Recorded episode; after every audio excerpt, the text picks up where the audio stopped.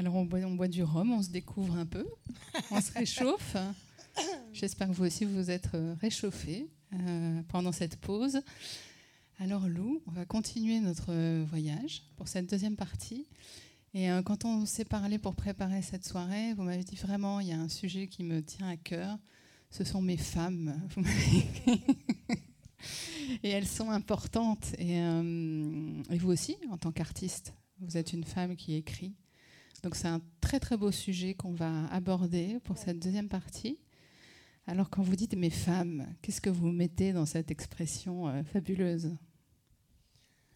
Bah, Ça fait très peu de temps finalement euh, qu'en tant que femme, la, question se pose de pouvoir créer ou non. Donc c'est vrai qu'en quand j'étais une très très jeune femme, je me rendais compte que j'avais un, une sorte de panthéon très masculin finalement. Et donc il y avait un désir de, de, remettre une féminité là-dedans. La chance que j'ai eue, c'est que j'ai la mère de ma mère, ma grand-mère maternelle, euh, était, Judy une Campbell, femme, Judy Campbell était une femme très libre et très drôle et très... Euh, elle avait une, une audace et donc, elle était la seule, d'ailleurs, quand j'étais petite, qui à table pouvait réciter du Shakespeare par cœur, qui, pouvait, qui pendant la guerre avait sa propre petite voiture et allait chanter euh, malgré les bombes et malgré le tout, qui avait une sorte de, caractère insensé. Elle avait un kit de survie pendant la Seconde Guerre mondiale où elle me disait I always have my survival kit. je dis What's your survival kit? Lipstick and perfume. ce que j'aimais énormément de l'imaginer. Son voisin était la femme de Aldous Huxley et qui, elle aussi, pendant la guerre, avait son kit de survie, qui était aussi du parfum et du rouge à lèvres. Et elles rigolaient toutes les deux, comme des bonnes anglaises, sur le fait que la vue s'était dégagée quand enfin euh, la moitié des immeubles de la rue avaient sauté et que euh, enfin elles pouvaient voir ce qui se passait derrière. Enfin voilà, des, des, anglaises comme, comme, comme il y en a, comme il y en avait beaucoup. Et c'est vrai que les femmes anglaises, on pourrait faire un débat euh, très très long là-dessus, mais c'est vrai que l'Angleterre a la particularité d'avoir eu des femmes d'État euh, est un pays qui a été habitué finalement à avoir vécu une période, euh, un âge d'or sous Élisabeth I, sous Victoria aussi, et dernièrement sous Élisabeth II. Donc effectivement, ils ont eu un rapport à des femmes de pouvoir d'une certaine manière et des femmes qui se sont émancipées. Donc j'ai découvert plus tard Mary Wollstonecraft, qui est d'une manière la première féministe qui a eu, qui est la première à être partie d'Angleterre visiter Paris pendant la Révolution française, ce qui est quand même pas rien, à partir se balader dans les pays nordiques et à décider d'écrire sur ses voyages. Et en fait, c'est l'origine du, du, guide, en fait, du, bouquin qui nous dit où aller. C'était Mary Wollstonecraft, qui a eu euh, un enfant sans être mariée, ce qui à l'époque était cinglé, et qui a eu un deuxième enfant, euh, qui est Mary Shelley elle est morte en couche. Donc cette pauvre petite Mary Shelley qui a écrit donc Frankenstein, euh, sa mère était en fait la, première féministe anglaise et, et, hum, Mais vous citez Marie Shelley, la littérature anglaise est féconde justement sur la prise de parole des femmes. Assez, parce que quand on pense à, effectivement, il y a plein de femmes qui étaient déjà assez présentes. Alors après, la, grande découverte en me posant la question de la création, c'est qu'effectivement, en tant que femme artiste, ou en tout cas artiste en devenir, quand j'avais 15-16 ans, je voyais bien, même dans l'art contemporain, quand on y pense finalement, euh, à part Louise Bourgeois qui a eu des enfants, on voit bien que le problème se pose. Euh, Annette Messinger, pas d'enfants. Sophie Calle, que j'aime tendrement, pas d'enfants. Euh, la majorité ont dû faire un choix, en fait. Ce, ce choix n'était pas un choix simple et on voit bien c'est tout ce texte merveilleux de Virginia Woolf qui s'appelle A Room of One's Own. Alors j'en ai je l'ai là, je peux lire des ah bouts. Ah mais surtout, ce qui était intéressant, c'est qu'elle s'est retrouvée avec une problématique. Donc Virginia Woolf, où à un moment donné, on lui a dit, mais il n'y a pas eu de grands artistes femmes. Il n'y a pas eu de grands auteurs femmes, il n'y a pas eu de, de, grands compositeurs femmes. et c'est vrai, il ne faut pas revenir en arrière en essayant d'en trouver. Il y en a très très peu. La raison pour laquelle il y en a très très peu, c'est que c'était absolument impossible à faire. Et donc elle explique très joliment en disant la création commence peut-être à partir du moment où on a une chambre à soi, où on peut fermer la porte. Et elle est vraiment intéressante parce qu'elle parle par exemple de Jane Austen, euh, elle parle euh, de, beaucoup de femmes auteurs qui avaient d'ailleurs pas beaucoup de choix, qui ont choisi de faire du novel, donc de la fiction, parce qu'effectivement, même la poésie ou le théâtre aurait demandé beaucoup plus de concentration. Quand on se rend compte que, quand on s'en rend compte, pardon, que euh, que, et ça y est, j'ai un blanc merveilleux, oui, non, Jane Austen, on aime ou on n'aime pas. Euh, j'ai été absolument choquée de voir que mon fils, qui a 17 ans et qui est bilingue anglais, on lui a quand même demandé de lire Jane Austen cette année, Mansfield Park, qui même moi, qui aime beaucoup Jane Austen, pas Mansfield Park et pas pour un garçon de 17 ans, c'est un non-sens. Mais voilà, c'est une lecture qui aujourd'hui paraît un peu désuète, mais en fait, ce qui est fou, c'est de se dire que à cette époque-là, le papier était gâché sur une fille. Donc en fait, tous ces romans, et quand on voit ce qu'a écrit Jane Austen, il faut imaginer que c'est que sur du papier de correspondance, dans un salon où les gens rentraient et sortaient, et où elle faisait semblant d'écrire des correspondances. on part de loin quand même, on part de très très très très loin. Donc la libération de, de l'écriture passait vraiment par notre liberté, notre liberté économique, notre liberté morale, notre liberté physique. Et, finalement, ça, on s'en rend compte, c'est très, très, très récent. Après, le problème qui s'est posé, qui est un problème qui m'intéresse beaucoup chez des auteurs que j'adore, comme Dorothy Parker, par exemple, c'était est-ce que quand on est une femme, on écrit comme une femme? Est-ce qu'on écrit euh, est-ce qu'on peut écrire l'homme quand on est une femme, tout autant qu'un homme a pu si merveilleusement écrire la femme, ce qui est vrai euh, Quelle est notre condition? Est-ce que notre sensibilité est différente? Est-ce que notre manière de se mettre au travail est différente? Et effectivement, nos attentes de nous-mêmes sont différentes. Moi, il y a une phrase que j'adore de, euh, de Sylvia Plath. Est-ce que c'est Sylvia Plath? Oui, c'est Sylvia Plath. Hmm. Est-ce que c'est Sylvia Plath? Un petit peu de rhum. Je range dans mes. Je ne sais pas si le rhum va aider. Hmm. qui dit il faut tuer l'ange de la maison. Et c'est une phrase très belle parce que moi qui suis femme et qui suis mère, euh, même si je vis dans un système aujourd'hui où je, où je ne dépends d'aucun homme d'une certaine manière, en tout cas pas financièrement, pas, pas je, je, ma maison est à moi d'une certaine manière je me rends compte effectivement qu'on a une nature de culpabilité. On a une nature de vouloir, est-ce que je peux écrire une chanson, m'asseoir sans avoir rangé la pièce? C'est un vrai problème qui se pose. Euh, et je ne pense pas qu'il se pose tellement chez les garçons ou peut-être pas de la même manière. Je pense que c'est un vrai, c'est une vraie névrose qu'on a. C'est un conflit hein, entre le, c'est un vrai conflit intérieur. Mm. Moi, ça m'amuse beaucoup. J'écris euh, chez moi et je vois bien que mon père a habité pendant quelques mois dans ma maison.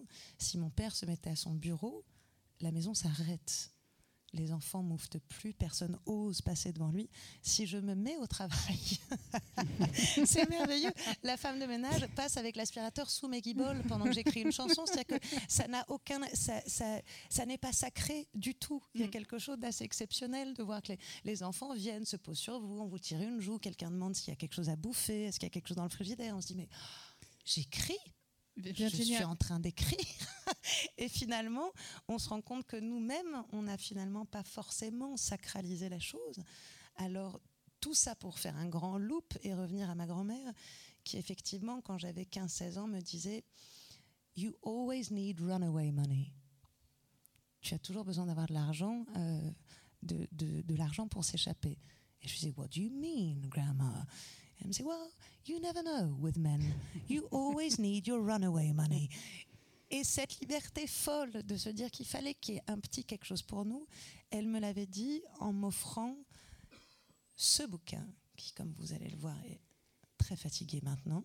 Il n'était pas fatigué quand je l'ai eu, mais il est très très fatigué maintenant, de Dorothy Parker. Et effectivement, c'est ma première rencontre euh, féminine et qui en plus me plaît beaucoup parce qu'elle a ce paradoxe. Il y a plein de types de d'écrivaines d'une certaine manière et encore c'est toujours compliqué d'utiliser ce mot-là parce que je suis pas sûre qu'elles auraient aimé être des écrivaines peut-être que juste écrivain c'est mieux pour tout le monde mais en tout cas euh, c'était la première fois que je lisais une femme qui pouvait parler très librement euh, de ses névroses, de ses paradoxes, de, de sa tendance à se mettre dans des situations absolument merdiques, et en même temps, vu ce qu'elle écrivait et vu sa manière de s'en emparer, je pense que c'est la première fois que j'ai compris qu'on n'est pas victime à partir du moment où il y a quelque chose à y gagner, ou en tout cas où il y a quelque chose à en dire d'une histoire. Donc, ces poèmes sont merveilleux. Le malheur, c'est qu'il y en a très peu traduits en français. Il y a les poèmes à la haine, mais sinon, euh, euh, il y a assez à la haine, En français. Il y a assez peu de choses d'elle, alors que euh, si j'avais l'intelligence, la patience et les sous, je pense que j'engagerais plein de gens pour traduire des, des, sa poésie, en tout cas pour sûr, ses nouvelles aussi qui sont d'une drôlerie pas possible, et puis avec des... Je peux vous en lire, alors après ce qui est dur, c'est que je vous ferai une traduction très approximative, mais euh, il y en a des tellement drôles. C'est beau toutes ces marques de vos lectures. Il y en a une qui s'appelle Two Volume Novel. Donc le titre est déjà bien. C'est un, un roman en deux tomes. évidemment, c'est quatre phrases. The sun's gone dim and the moon's turned black, for I loved him and he didn't love back. Merveille de l'humour d'appeler ça two volume novel, parce qu'effectivement, il y aurait de quoi en faire un two volume novel, et elle décide assez merveilleusement de se dire que non, en quatre phrases, ça peut être dit. Et j'ai noté à côté mon fils qui avait 4 ans, quand je lui ai lu, qui a dit That never happened to me. Mais il y a des choses d'une drôlerie sur, sur notre état, sur, euh, sur la violence aussi. C'est ça que j'aimais beaucoup, c'était l'acceptation en tant que femme de pas être une petite chose, de d'accepter la violence de la vie, d'accepter sa violence à elle. Euh, par exemple, une autre, je vais essayer de... On va essayer. If I were mild and if I were sweet, and laid my heart before your feet, and took my dearest thoughts to you, and hailed your easy lies as true, were I to murmur, Yes, and then, How true, my dear, and yes again, and were my eyes discreetly down, and tremble whitely at your frown, and keep my words unquestioning, my love, you'd run like anything. Should I mm-hmm. be frail and I be mad and share my heart with every lad, but beat my head against the floor? What times you wandered past my door, were I to doubt and I to sneer and shriek farewell and still be there, and break your joy and quench your trust, I should not see you for the dust. Merveille. Voilà. Et toujours des, des, des. Hmm, il y en a une très très drôle que j'adore qui qui est juste un poème à deux lignes d'une violence assez drôle sur les filles qui portent des lunettes, ce qui peut être en résonance avec les événements qui se passent aujourd'hui au Japon, qui dit euh, Men seldom make passes at women who wear glasses. les hommes draguent rarement lourdement les filles qui portent des lunettes. Voilà, c'est des, des, des, choses qui m'ont accompagné toute ma vie et qui m'ont fait effectivement extrêmement rire du fait qu'elle est la la possibilité de, de rire de son propre malheur. Le plus connu étant, euh, normalement je le connais par cœur, mais je ne veux pas faire de conneries, un qui s'appelle Resume, qui est absolument merveilleux. Alors est-ce qu'on va le trouver? Est-ce qu'on va le trouver? On peut essayer par cœur, hein, sinon. Je vais me planter. Je vais me planter, je le sens. J'ai le début. Pains you, rivers are damp, acid stains you, and drugs cause cramp. Mais. Euh, c'est très vieux grimoire.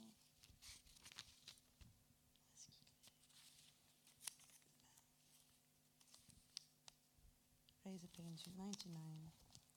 99. Ça s'appelle donc Résumé. Razors pain you, rivers are damp, acid stains you, and drugs cause cramp. Guns aren't lawful, news is gives, gas smells awful, you might as well live. Donc effectivement, toutes les techniques qu'elle avait essayées pour se foutre en l'air, pour arriver au résumé que autant vivre. Qu'aucune des solutions est vraiment la bonne. Et, Et effectivement, voilà, elle, elle m'a. C'est un peu surant, rien ne, rien ne sert de se suicider, il est toujours trop tard. Absolument, mhm. absolument. Et j'aime énormément surant. Mon père m'avait offert un, oui, le journal de Suran, à mettre près du lit en me disant c'est un de mes auteurs favoris et le plus drôle. Alors plein de gens me regardent en euh, Suran, drôle? Mais oui, oui, oui, évidemment drôle, évidemment drôle. Les larmes et le rire, c'est toujours presque la même chose. Mm. Ces femmes, vous les avez découvertes euh, comment? On parlait tout à l'heure des Beautiful Losers, de l'adolescence. Les, premières grandes découvertes, les, premiers, les premières rencontres Ma grand-mère m'offre Dorothy Parker. Dorothy Parker m'emmène euh, vers Sylvia Plath. Sylvia Plath m'amène sur Emily Dickinson. Emily Dickinson m'amène. Où est-ce qu'elle m'amène? Elle m'amène sur encore d'autres filles, mais qui? Euh,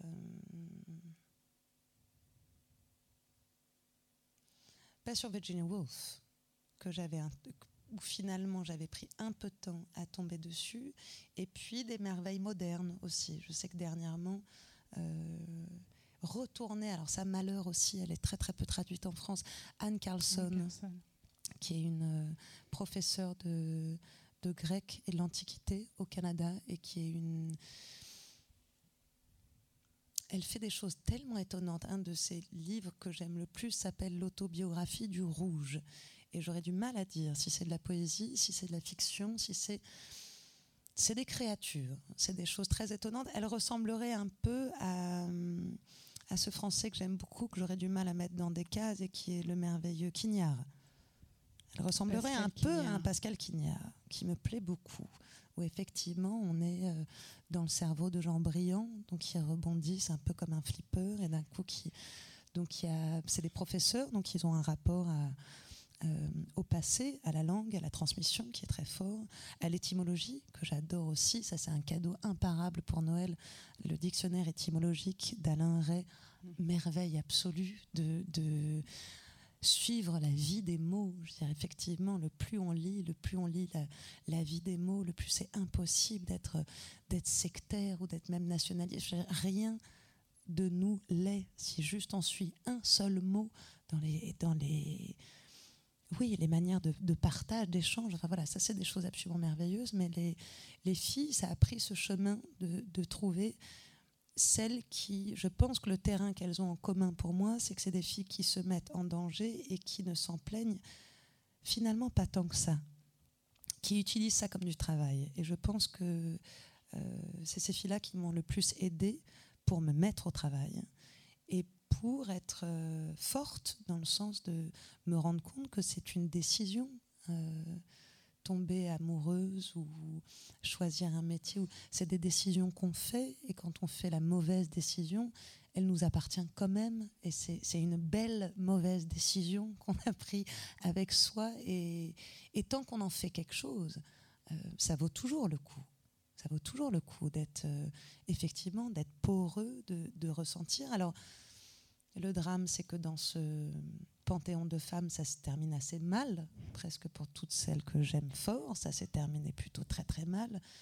Et en même temps, euh, si elles n'avaient pas été à vif, il n'y aurait eu rien de tout ça aussi. Donc je suis assez contente qu'elles aient eu des vies euh, compliquées. C'est ce qu'on disait, le désir d'écrire, ça s'associe à une forme de marginalité. Absolument. C'était sortir euh, du cercle familial, souvent.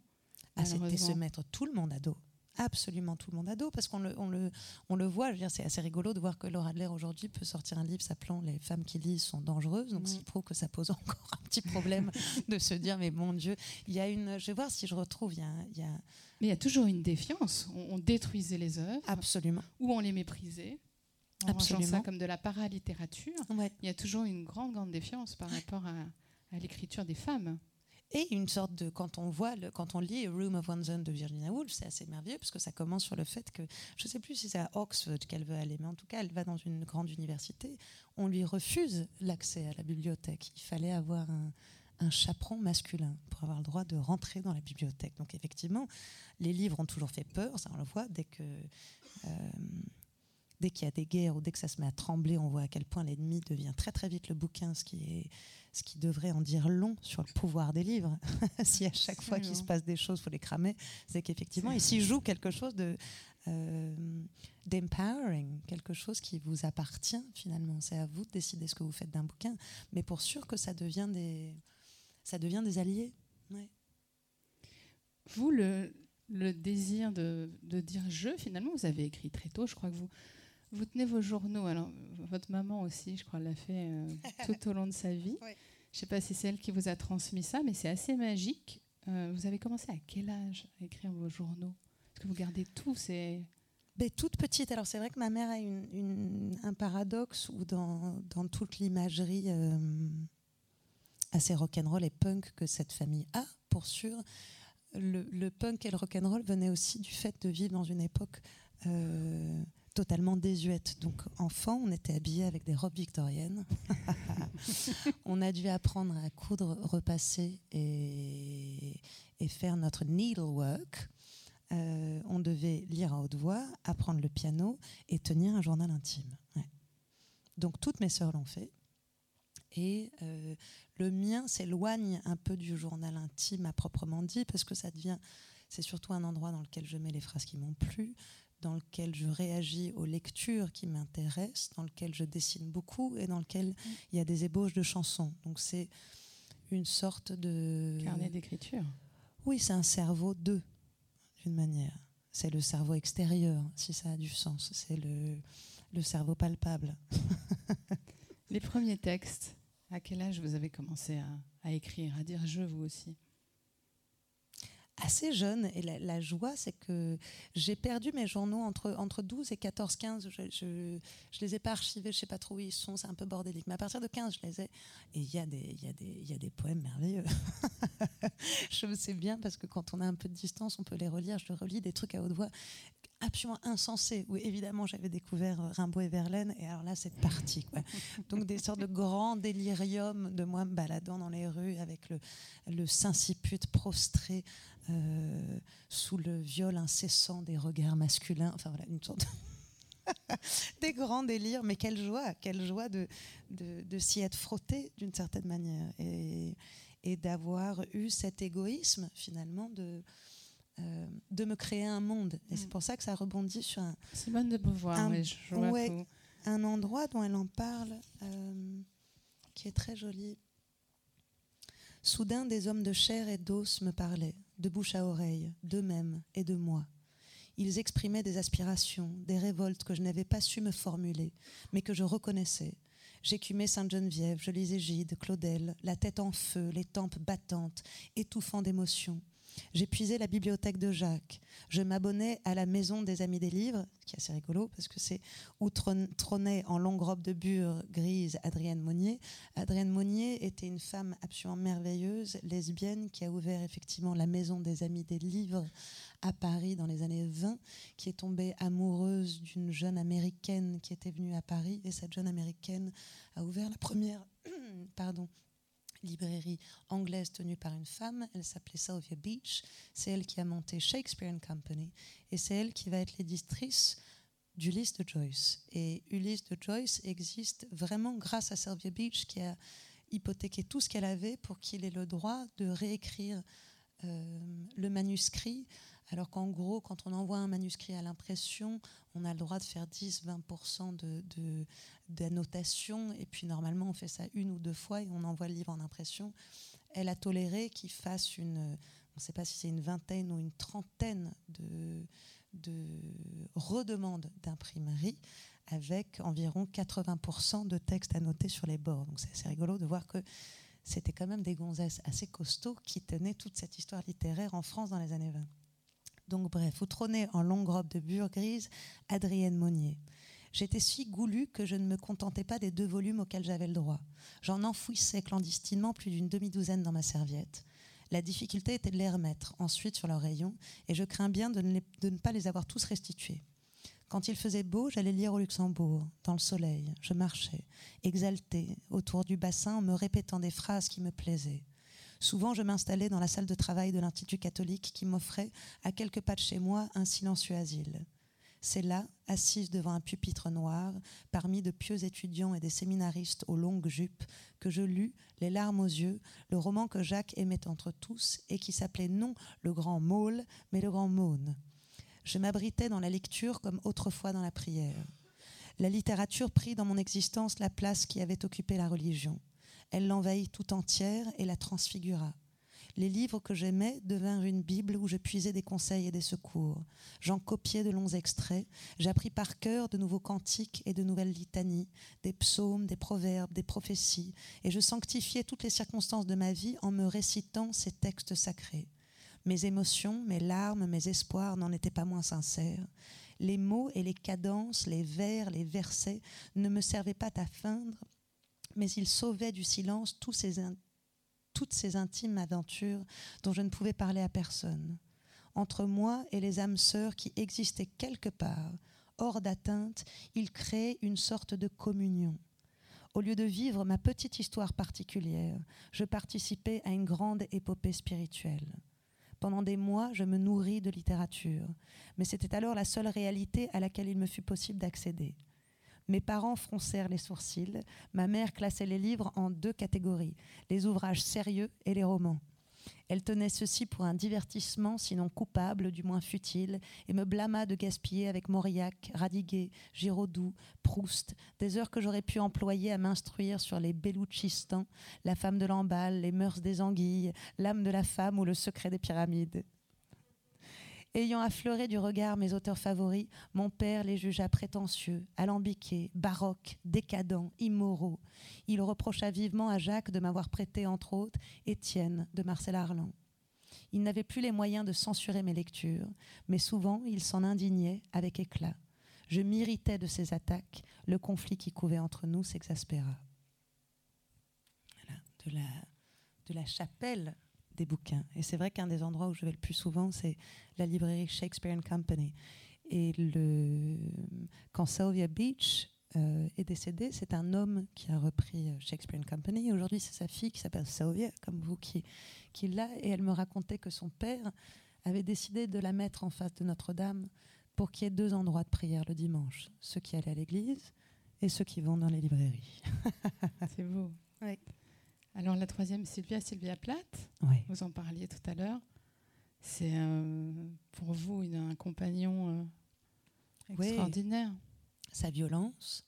Euh, c'est ça qui me plaît particulièrement chez les filles, en fait. Alors que je suis une, entendez-moi bien, et comme vous l'avez entendu dans la première partie, je suis une grande amoureuse des hommes, et de la littérature masculine, bien évidemment. Mais ce qui m'a toujours émue, c'est que j'ai l'impression, alors j'ai pas lu encore assez pour pouvoir préciser cette impression, mais que quand les filles décident d'être violentes sur elles-mêmes, elles le font mieux que personne. Et elles ont une tendance à se choper en flagrant délit, d'une certaine manière.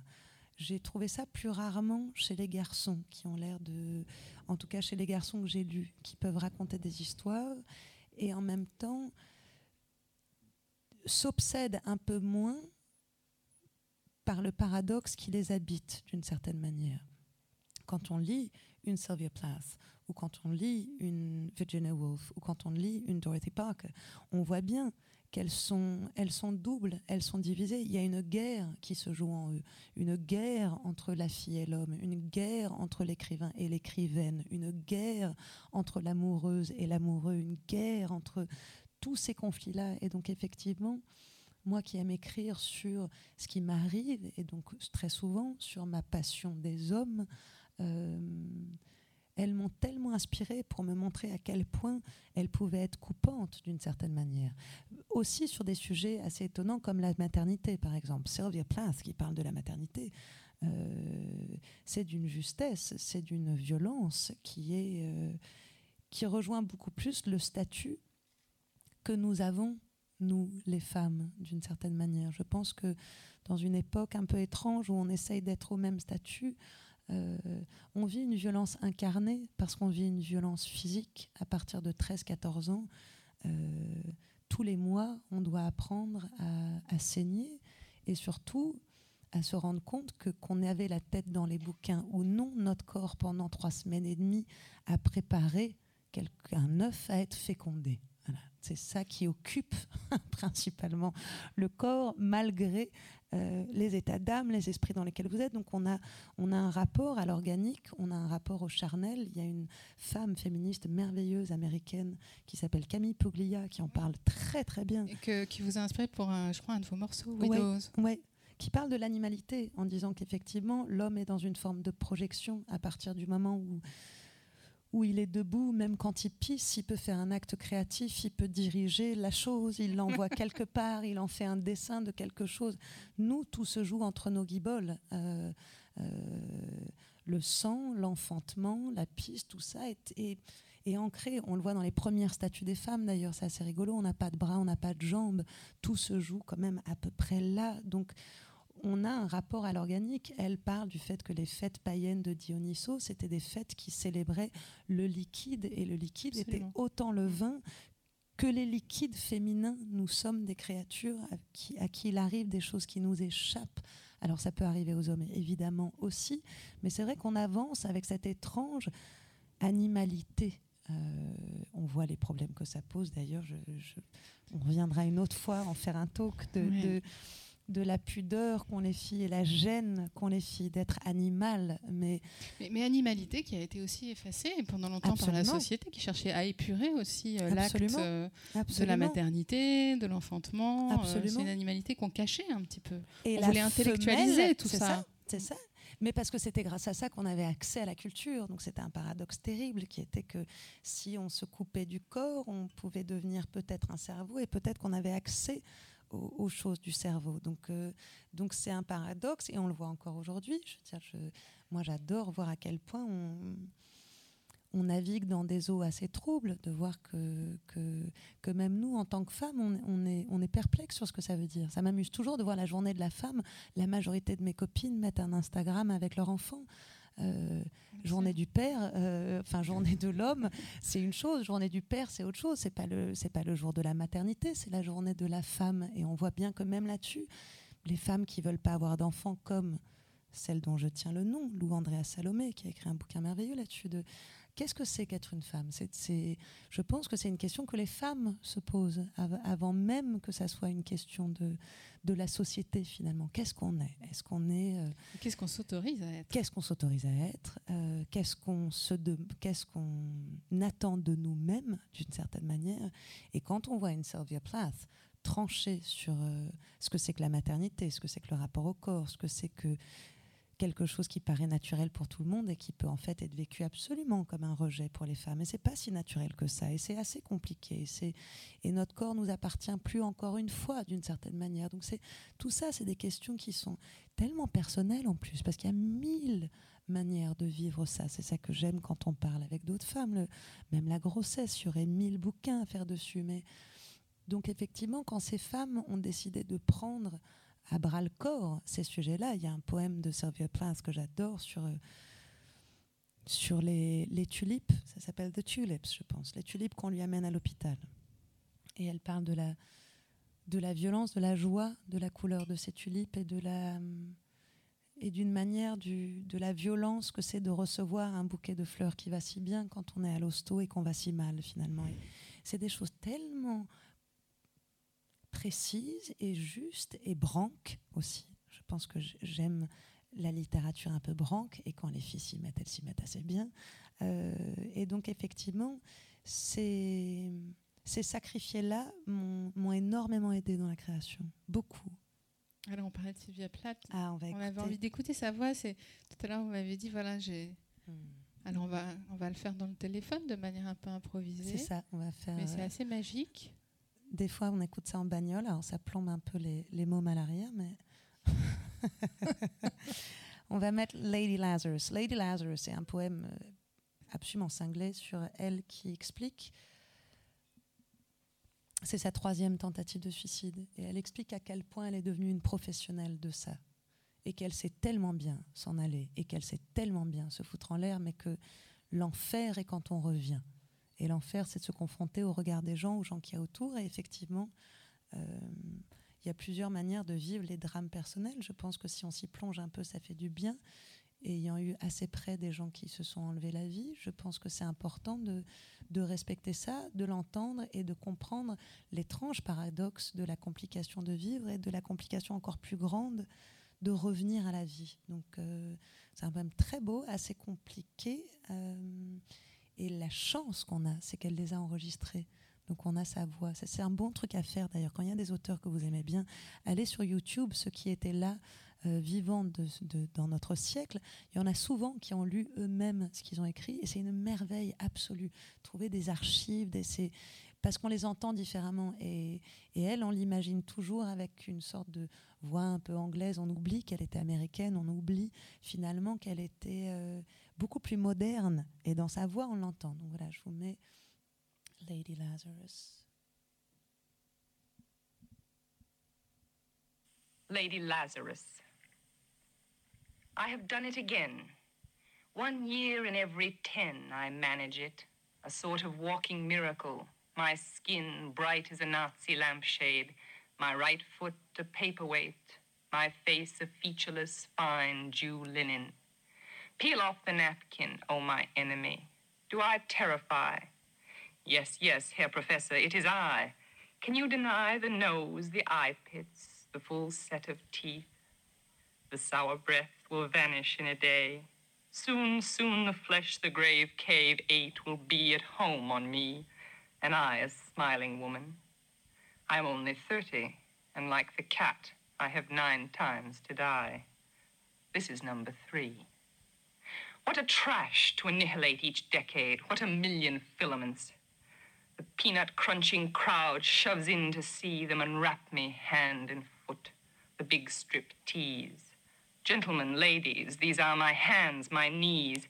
I may be skin and bone. I may be Japanese. Nevertheless, I am the same identical woman. The first time it happened, I was 10. It was an accident. The second time I meant to last it out and not come back at all.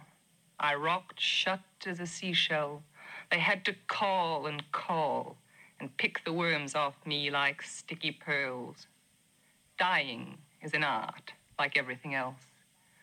I do it exceptionally well. I do it so it feels like hell. I do it so it feels real.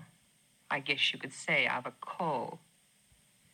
It's easy enough to do it in a cell. It's easy enough to do it and stay put.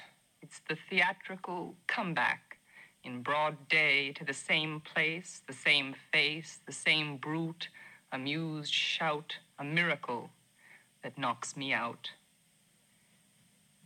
There is a charge for the eyeing of my scars.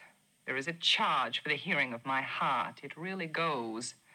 And there is a charge, a very large charge, for a word or a touch or a bit of blood or a piece of my hair or my clothes.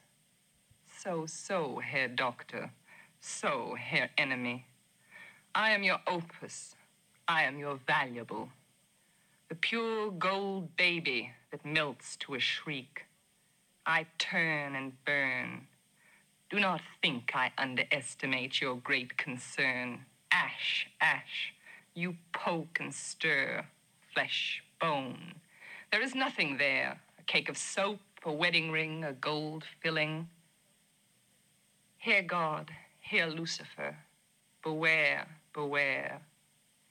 Out of the ash I rise with my red hair, and I eat men like air. And I eat men like hair. Merci pour ce cadeau d'écouter comme ça Sylvia Plath. C'est une merveille, c'est une merveille. Et, l'énergie qui y est, parce qu'effectivement on peut lire ça en se disant oh, de... non, il faut l'écouter elle et on se rend compte que quand elle le dit, quand elle dit qu'elle meurt si bien et que might be a call, que c'est peut-être son que c'est son talent à elle. Quelle chose insensée que d'écrire quelque chose pareil. Voilà. Là, Là, c'est de l'ordre d'une folie qui, que je trouve assez euh, violente, radicale et féminine. Alors le, phrasé, la musicalité, c'est quelque chose que vous portez haut aussi hmm. dans vos chansons, oui. pour l'instant. pas de publication encore euh, sur la page. Non. ça pourrait?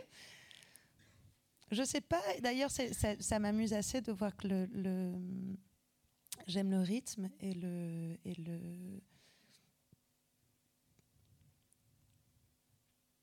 la, la, simplicité aussi des mots en anglais quand il faut les chanter. Ouais. S'il fallait écrire quelque chose qui ne serait pas des chansons, je pense que ça serait obligatoirement en français. En français. Ce qui est quand même complètement paradoxal. Mais euh, ouais, quand il y a le temps, euh, j'aime les phrases françaises. J'aime l'ambiguïté des phrases françaises. Euh, et j'aime profondément la langue française. Alors pourquoi est-ce que je ne suis pas foutue d'écrire des chansons en français? Pour l'instant, effectivement, il y a une... Euh, il y a quelque chose comme des bottes qui avancent en anglais. Et alors que je sais qu'on peut l'entendre, mais d'être down on your knees, je le vois. Tomber à genoux, on pourrait dire tomber à genoux, mais tout de suite je serais plus Johnny Hallyday, là ça me gênerait assez. Donc, euh, mais down on my knees, euh, on le voit, on le sent. Il y a quelque chose de. Mais j'entendais, il y avait, j'écoute beaucoup, beaucoup la radio, j'écoute beaucoup France Culture. Il y, a, il y, a, toujours à apprendre. C'est quand même insensé la radio gratuite qu'on a. Il faut vraiment choisir sa journée. Passer deux heures devant Ruquier, on devient quelqu'un d'assez nerveux euh, et perdu. Vous passez trois heures à écouter euh, France Culture, ça va mieux tout de suite. Ça, va beaucoup, beaucoup mieux. Et j'avais entendu un, un, type merveilleux qui qui parle français bien mieux que moi et qui en fait est un anglais et qui parle les deux langues. Et donc il, il en parlait très joli, c'est le seul anglais à l'Académie française. Et il disait que, que dans les mots anglais, il euh, n'y a pas beaucoup d'ambiguïté. Et que non seulement il n'y a pas beaucoup d'ambiguïté, mais c'est l'action qui prédomine. En français, ce qui est drôle, c'est que c'est mon cerveau qui choisit d'être l'action. Mon entité du jeu prédomine. Et donc il utilisait un exemple en disant je, je, descends les escaliers sur la pointe des pieds. Qui effectivement, on sent que c'est une décision qui s'est passée dans mon cerveau. Et à partir de là, j'ai demandé à mes doigts de pied de. Les Anglais I'm tiptoeing down the stairs. On sent que c'est les doigts de pied qui font l'action. Et que finalement, ça a envoyé l'info au cerveau. Et il disait d'une manière assez jolie d'ailleurs qu'on souffre aujourd'hui de grands problèmes euh, politiques dans le monde parce que malheureusement, on communique tous en anglais. Et c'est une langue qui ne favorise pas ni la diplomatie ni l'ambiguïté et qu'effectivement pendant longtemps euh, les sujets politiques étaient traités en français et donc permettaient une plus grande diplomatie et surtout de l'ambiguïté. Je pense que la binarité du monde de l'ordinateur convient très bien aux Anglais qui peuvent très facilement dire oui ou non. Nous, on voit bien qu'on est, ah, on est dans la zone de gris. Donc, s'il fallait écrire, euh, je préfère la zone de gris euh, française. Mm. Et alors, quand vous écrivez, justement, quand vous composez vos chansons, vos lectures vous inspirent On peut retrouver des traces, on parlait de Widows tout à l'heure, mais est-ce qu'à partir d'un livre, à partir d'une page, ça peut vous donner envie de composer? Comment, ça, comment vous, vous composez? Alors, c'est vrai que ça, on répond à des reflets en fait. Donc par moment, le premier album, j'avais tellement de, choses à dire ou de souffrances, et vu que je pensais pas qu'elles seraient euh, entendues, il y avait une sorte de manque de pudeur admirable de penser que personne ne les entendrait jamais. Euh, aux grandes joies et aux grandes horreurs, elles ont été absolument entendues. Et donc, il y en avait beaucoup, je crois, des chansons. Il y en avait beaucoup. pas mal. Sur le deuxième, c'est vrai que euh, il y a ce qu'on dit, ce qu'on pense dire. Ça, c'était une leçon que j'ai appris par Étienne Dao qui m'a dit on écrit quelque chose et on le comprend que bien plus tard. C'est vrai qu'aujourd'hui, j'entends des chansons du premier et deuxième album. Est-ce que je pensais écrire Non, j'écrivais absolument autre chose et quelque chose qui était tellement vrai que je pouvais peut-être pas le voir à l'époque. Donc, euh, écrire, c'est aussi ça, c'est aussi se découvrir finalement, euh, voir ce qu'on n'avait pas vu de nous-mêmes. Après, sur le dernier album, sur le troisième, j'étais assez gênée à l'idée d'aller puiser à l'intérieur de moi-même et donc j'ai choisi des filles. Je ne l'ai pas fait exprès. Euh, j'ai choisi des gens. Il s'avère aujourd'hui, quand je regarde derrière l'épaule, que c'était beaucoup, beaucoup des filles. Mais euh, il y avait effectivement, je sais que j'ai lu la, correspondance d'Ingeborg Bachmann, par exemple, et de, voir à quel point elle est, elle est dévouée à un homme qu'elle ne verra pas, et l'attente de cet homme-là, et le fait que ça sera toujours lui. Oui, derrière It's You, il y en a forcément un peu. Euh, la violence de, de, vouloir manger les hommes d'une sorte de Sylvia Plath, effectivement, se retrouve dans Widows. Et des fois, il y a des choses beaucoup plus, beaucoup plus techniques qui étaient donc bear with me, comme diraient les Anglais. On revient en arrière, ayez patience. Il y a donc deux ans et demi, je veux donc lire euh, Ulysse de Joyce. Je veux lire Ulysse de Joyce. Et donc, je n'y arrive pas. Je me dis, allez, on repart. Euh, on repart sur l'Iliade et l'Odyssée. On est en tournée. Euh, on vient de jouer au fin fond. C'était génial. On avait joué où? On était loin. On avait joué à La Réunion. Et donc, on, je pars prendre quelques jours de, vacances avec mon amoureux. On se retrouve devant la mer.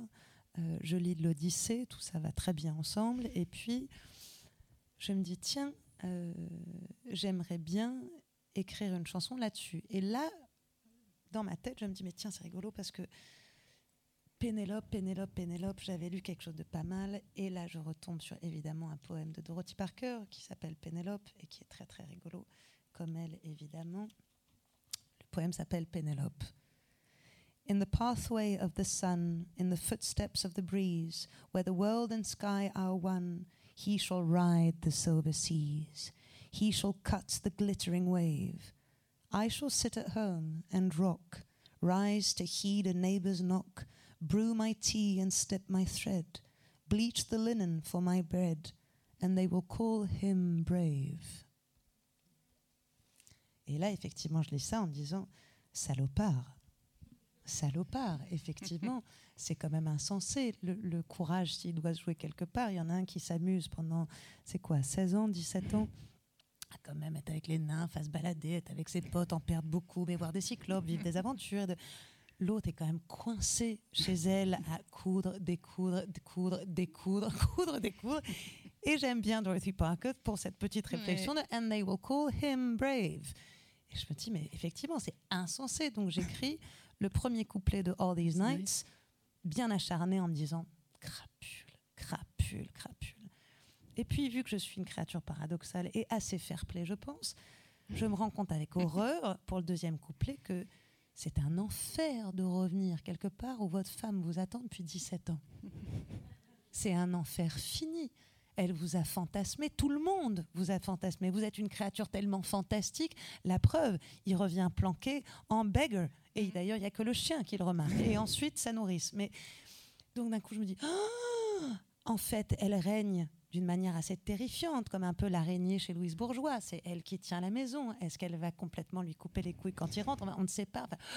terreur. Donc la deuxième couplet pour lui en me disant mais mon Dieu, on lui a tout retiré, mais pauvre homme, il rentre à la maison. Et la troisième couplet, je me dis mais mais bande d'égoïstes finis. Il y en a pas un des deux qui pense au môme. Le télémac est zappé par tout le monde. La mère est obsédée par le retour de l'un, l'autre est obsédée pour revenir à elle quid de Télémaque, le môme le moins aimé de l'histoire qui se retrouve errant de toute façon entre les, les de sa mère qui veulent le zigouiller, son père qui ne l'a même pas vu venir et qui, si ça se trouve, il sera un ennemi. Enfin, voilà la bizarrerie. Donc, All These Nights passe par euh, couplet 1, point de vue féminin, couplet 2, point de vue masculin, couplet 3, point de vue du môme. Et quand j'ai travaillé avec un de mes producteurs avec qui je faisais la chanson, ça, ça va être ma petite snobberie, mais ça m'amuse, il m'a dit, mais il manque un quatrième couplet. Et je lui ai dit, mais il ne peut pas y avoir de quatrième couplet. Il me dit, mais bien sûr, ta chanson, il lui manque un quatrième couplet. Et là, je me suis fait rire que moi-même. J'ai dit, quoi Point de vue du chien? Il n'a pas compris ma blague. J'étais très fière de moi dans un studio au fin fond de la Normandie en me disant chacun ses références. Tu n'as pas compris ma blague. Il n'y aura pas de quatrième couplet car je ne veux pas écrire le point de vue du chien qui sera trop dur à écrire et que j'aurais pu peut-être demander à Gus d'aboyer dans un coin, mais euh, Donc voilà les Gus qui histoires n'a pas pu venir à cause des grèves. à cause des grèves. Gus aurait adoré être mais avec qui vous. aurait été avec nous. Je pense que ça aurait été assez insupportable et ils seraient venus tous vous renifler. Mais, mais peut-être que ça vous aurait plu. Euh, lui, ça l'aurait amusé, mais on refera ça. De toute façon, on, On fera ça avec Gus. Ouais. On refera ça avec Ouais. Gus. Et, et vous avez ramené vos livres, votre mal, Ouais. et je vois la guitare. Oui, alors attends, juste avant de. Ah.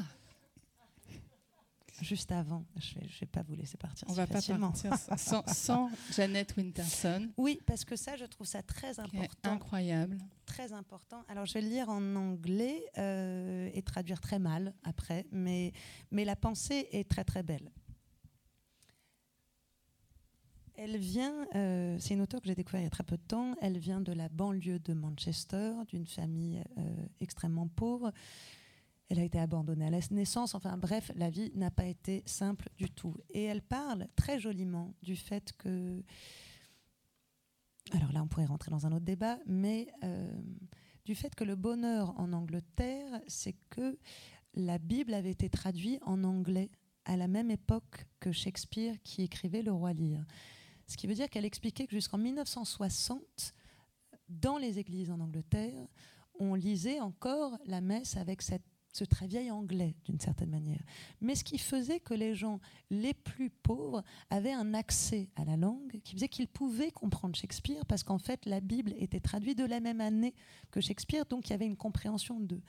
Et elle explique très joliment la position compliquée dans laquelle on a pu tomber un peu tous avec une sorte de bien-pensance de gauche qui est de se dire qu'il y a peut-être des textes un peu compliqués pour les jeunes et qu'il ne faut pas leur demander de lire des trucs trop compliqués.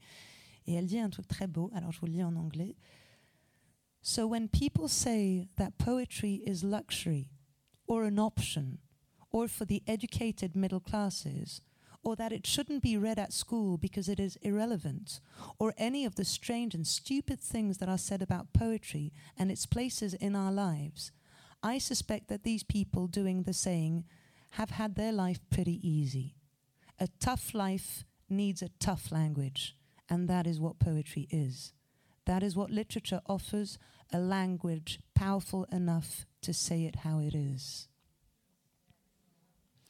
Et je pense que ça, c'est très important. Je pense qu'effectivement, que à 15-16 ans, tout le monde est apte à comprendre les drames et les violences qui se jouent dans un Shakespeare, bien plus que dans des romans un peu fastoches, qui posent pas grand problème et qui sont sûrement la raison pour laquelle les mômes lisent un peu moins.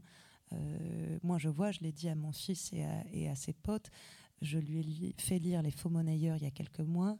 Euh, il était tremblant et absolument euh, happé par l'histoire. Je lui ai fait lire Crime et Châtiment. Il était presque au sol, me demandant avant d'aller se coucher, en me disant Dis-moi qui va pas tout dire au policier, dis-moi qui va pas tout dire au policier. Donc il y a à un moment donné cet âge-là, euh, si à 16-17 ans on lit pas Roméo et Juliette, c'est pas un autre moment qu'on va le comprendre. On a besoin, les mots sont violents, mais on est dans une époque violente où on a besoin des mots. Donc effectivement, je trouve que c'est quelque chose d'extrêmement juste que je n'aurais pas pensé moi-même ou j'aurais peut-être pas osé aller aussi loin dans la pensée qu'elle a elle. Et elle est merveilleuse là-dessus sur le sur le la littérature l'a sauvée. Elle avait rien elle était euh, elle venait de rien et elle a eu cette décision insensée alors dans les années 60 mais de se dire que que dans la petite bibliothèque locale elle allait livrer les romans de A à Z Euh, et donc assez drôlement elle l'a fait et effectivement, elle est portée par les mots et je pense que tout le pourquoi de notre rencontre, tout le pourquoi de nous tous ici ce soir, c'est certainement cette chose-là, que je pense que euh, les mots sont très importants et qu'effectivement, quand on ressent des choses violentes, il faut se plonger dans les mots violents. Euh, moi, c'est ce que j'ai fait dans ma vie. Quand les choses ont été violentes, j'ai pas essayé de le planquer ou d'aller chercher ailleurs. Effectivement, la rupture, bah, autant lire sur la rupture, autant voir que des ruptures et ne lire que des ruptures. La mort, pareil, autant lire la mort et y aller pour de vrai parce que on le sait tous et on le porte tous en nous. Euh, et c'est quand même, c'est- dans une époque un peu babos, les bouquins, c'est des huiles essentielles des gens. Euh, quand on voit que des gens ont vécu des choses merveilleuses et nous ont laissé un bouquin, deux ou trois. La moindre des choses, effectivement, c'est de, euh, de la bienveillance écrire des bouquins. C'est, c'est forcément un amour de l'autre. Moi, ça m'amuse assez avec Welbeck quand il s'épuise à nous faire croire qu'il n'aime personne. On n'écrirait pas des bouquins si on n'aime personne. Et quand on lit ces bouquins, on se rend compte qu'il le veuille ou non, il envoie plein d'amour là-dedans, dans sa manière de regarder. Donc voilà, lisons, gardons les yeux ouverts, le cœur ouvert. Comme je le dis en concert, prenons du plaisir partout, posons un peu les téléphones et lisons des bouquins. Sur et le titre du livre de Janet Whitlerson est magnifique. Pourquoi être heureux quand on peut être normal? Oui. Et qui en fait c'est sa maman, je crois qu'il C'est ça. Parce qu'elle explique qu'elle aime les filles et sa mère lui dit cette phrase tellement merveilleuse et maternelle de lui dire Why be happy when you can be normal? Ce qui est quand même vachement bien. Alors, pendant que vous vous installez pour nous faire ce cadeau ultime de partager une chanson avec nous, je vais remercier Léo au son, Quentin à la lumière. Le beau décor qu'on a ici a été fait par Noémie Mantovani sous la direction de Francesca.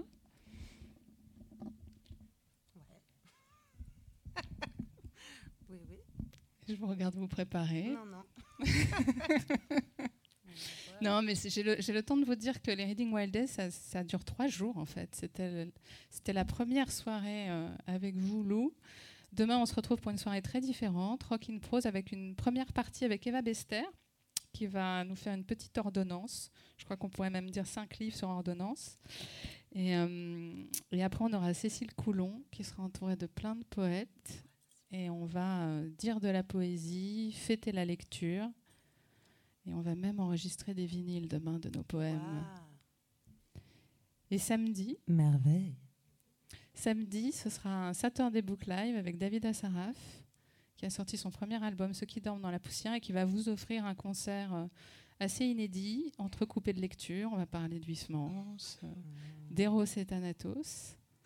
Et il y aura aussi des petits questionnaires lecture et un jeu un jeu littéraire et on va composer avec lui euh, une chanson. Voilà. Pas mal. Pour les book lovers. On va voir les situations euh, de métro. si on y arrive, on va venir vous voir. Donc je vous fais un bout justement de la fameuse. Comme ça. Maintenant vous, vous pouvez vous marrer du procédé.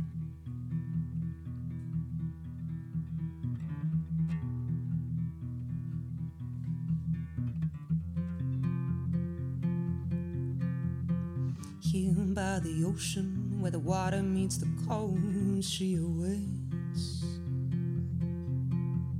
He told her he'd be gone, didn't mention how long she'd have to stare back at the sun. And the earth that keeps on spinning, her fingers they keep weaving out these names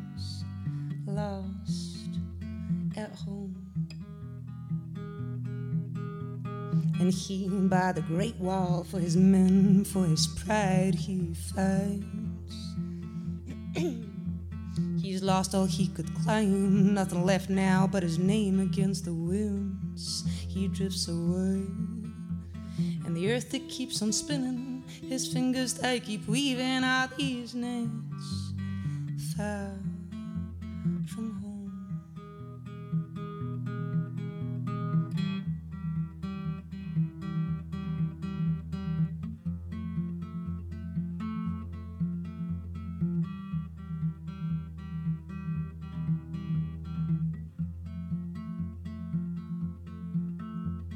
child lost in between her sorrow and his dreams. He sighs. He's met with every stranger, always seeking the same answers something to hold, something to keep. For the earth to keep on spinning, for an end to his longing of his nets.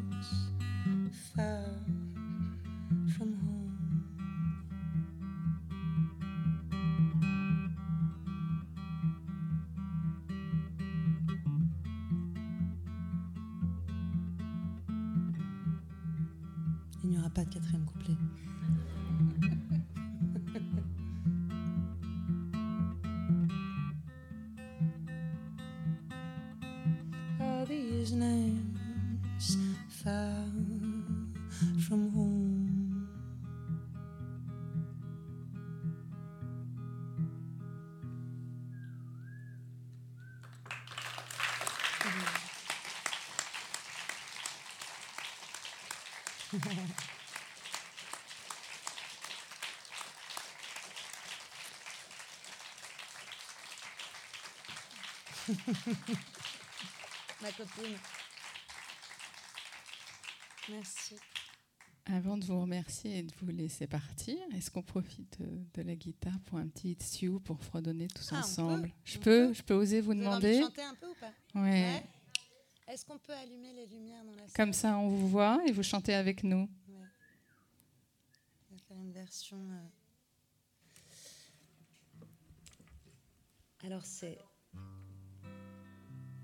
J'ai une demi-salle. Il y a des gens planqués. Ah là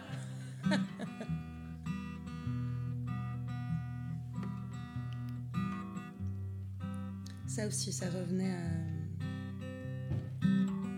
un texte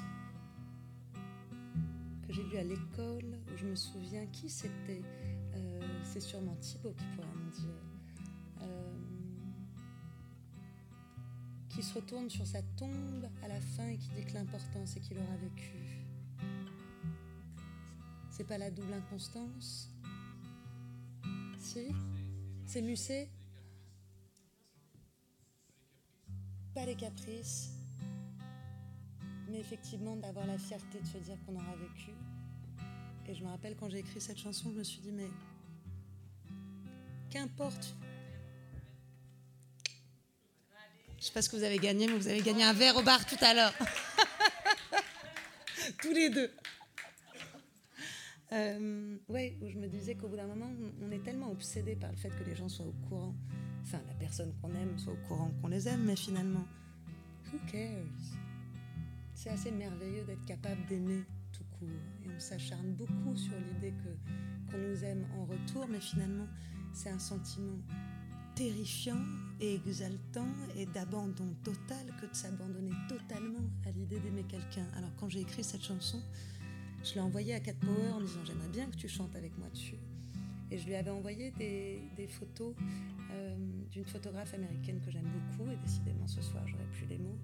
Euh, Dorothea, Dorothea Lange, hein, pendant la Grande Dépression, où on voit des femmes qui, évidemment, autour d'elles, il reste rien, littéralement rien, mais la fierté dans le regard est tellement merveilleuse, la manière de tenir le regard. Et donc, je lui ai envoyé des photos de ces filles-là et je lui ai dit, mais c'est une chanson sur le fait qu'on a été amoureuse et qu'on garde en nous l'amoureux pour toujours, et qu'il soit au courant ou pas, c'est pas grave du tout, c'est pas une chanson triste, au contraire, c'est une chanson de fierté d'être des gens qui sont capables d'aimer. Alors euh, vient de là. Alors quand je fais ouh ouh ouh, c'est plus joli si vous le faites avec moi. Ok, il y en a qui sont qui connaissent. Pierre, tu donnes le là. Et donnez tout ce que vous avez parce que c'est ça qui est le plus joli en fait. Ce qui est bien, c'est quand on frôle la thérapie de groupe, c'est là que ça fait du bien. Alors on lâche tout, les grèves, le bordel, le... Merci déjà d'être là, c'est absolument insensé. Moi je me suis dit qu'on allait être deux, mais qu'on aurait une super conversation, mais qu'on serait deux. Donc merci.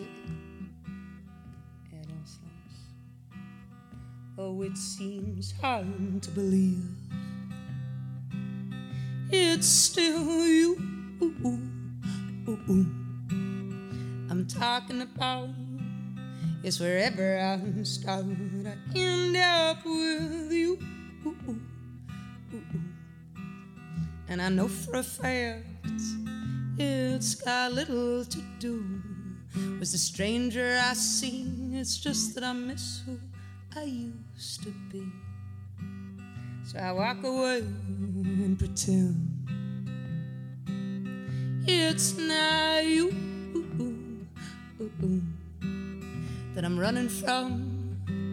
And just when I think that I'm free, I bump into you.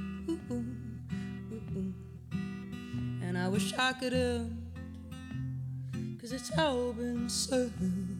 I wish I could end this sick little game of play.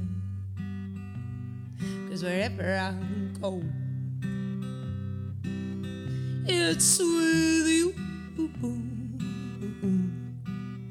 And if I ever forgive, there's one to talk about you. Whatever they say, and whatever you do, my love will remain exactly the same for you. Yes, right till the end. It's just me and you. Hand in hand. Is it just me and you? Hand in hand. Is it just me and you? Hand in hand. Is it just me and you? Un peu plus de courage. Hand in hand. It's just me and you. Grève est reconduite demain. Hand in hand. It's just me and you. Hand in hand. It's just me and you. Hand in hand. Is it just me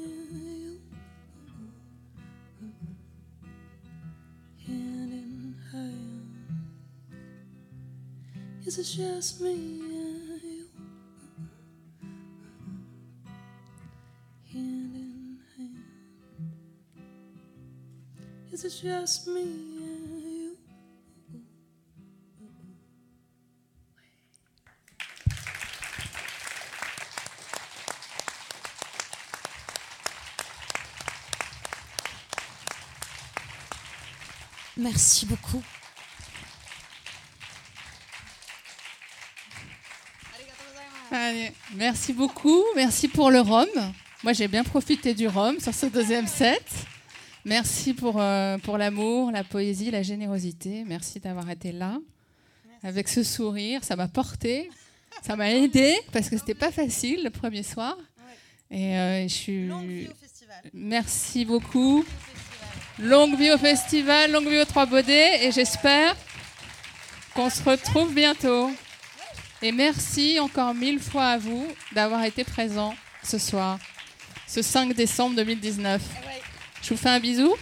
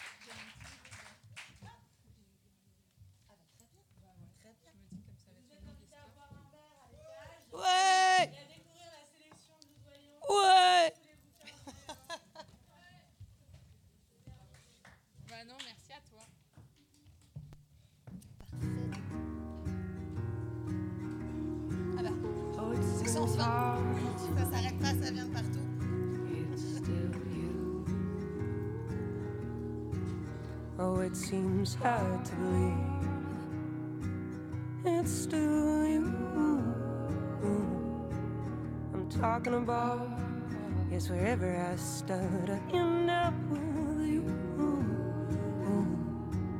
And I know for a fact, it's got little to